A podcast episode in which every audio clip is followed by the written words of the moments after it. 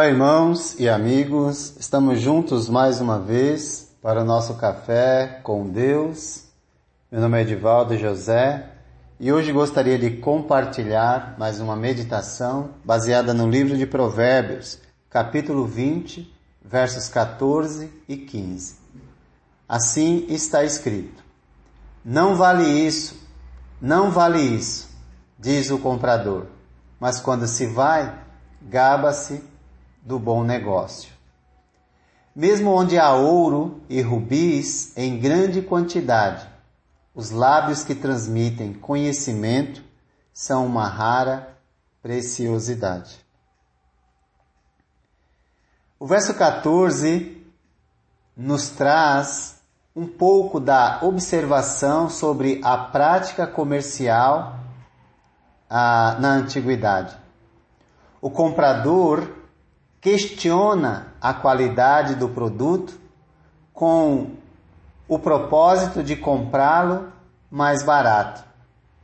Mas quando exibe aos outros, se gaba de quão boa barganha fez. Hoje é o que chamaríamos de pechincha, não é? Tem pessoas que pechincham até conseguir um preço menor. Isso faz parte quando uma pessoa sabe, uma pessoa que sabe negociar, se converte e consegue, se converte a Jesus e consegue usar sua habilidade para transmitir o Evangelho sem interesse, realmente pode conquistar muitas pessoas para Cristo.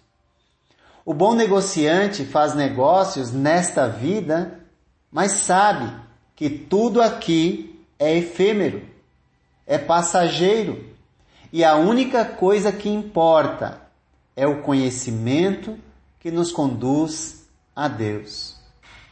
Portanto, o bom negociante, ele não é, ele não fica extorquindo ninguém, mas ele está sempre procurando fazer a coisa certa.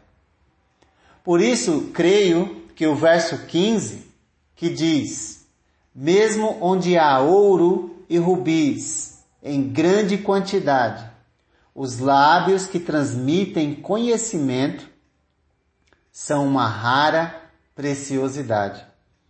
O verso 15 nos traz equilíbrio sobre o que tem real valor nesta vida, que é o conhecimento que supera ouro, rubis, pedras preciosas, negócios bem feitos.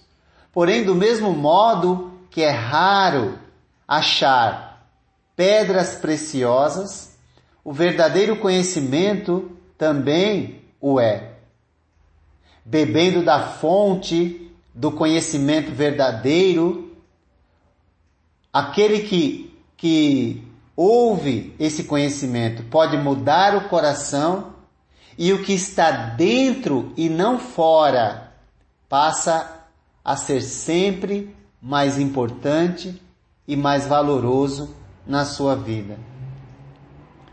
O livro de Provérbios, em capítulo 3, verso 13, nos diz: como é feliz o homem que acha a sabedoria, o homem que obtém entendimento. E no verso 18 do mesmo capítulo 3, nos diz: A sabedoria é árvore que dá vida a quem abraça. Quem a ela se apega será abençoado. Feliz e abençoado é o ser humano que usa a sabedoria para se aproximar do eterno Deus.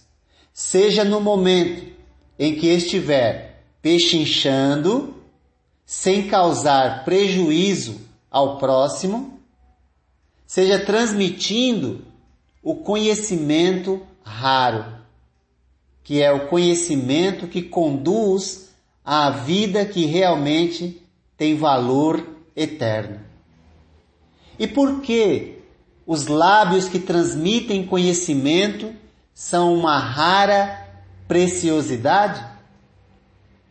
Porque a sabedoria, como diz Provérbios 8:12, eu a sabedoria moro com a prudência e tenho conhecimento que vem do bom senso. Prudência, conhecimento e bom senso, que revelam maturidade e equilíbrio de quem tem de fato o verdadeiro conhecimento e, sobretudo, coerência, onde a pessoa que transmite o conhecimento raro é aquela pessoa que vive aquilo que prega.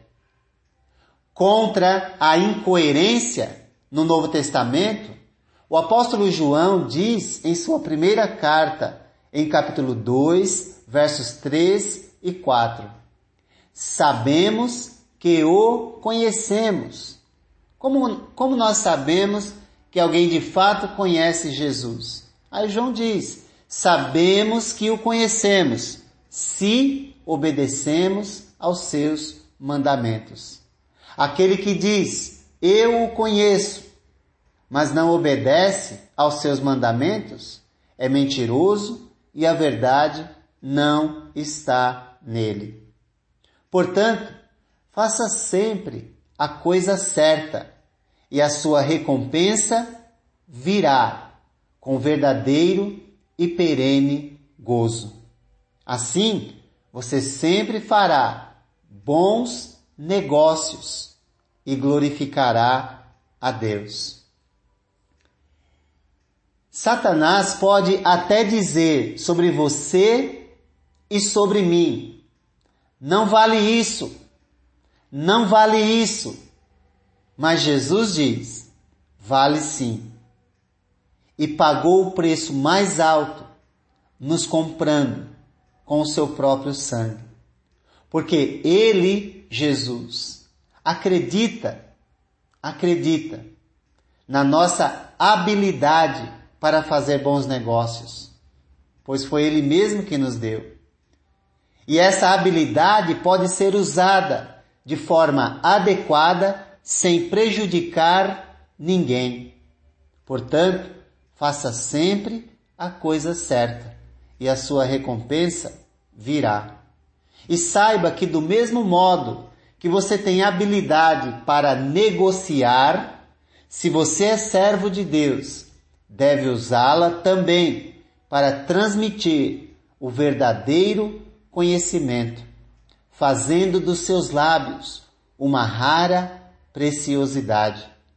Ou seja, transmitindo aquilo que realmente tem valor, com sabedoria, vista na prudência, no bom senso e no equilíbrio.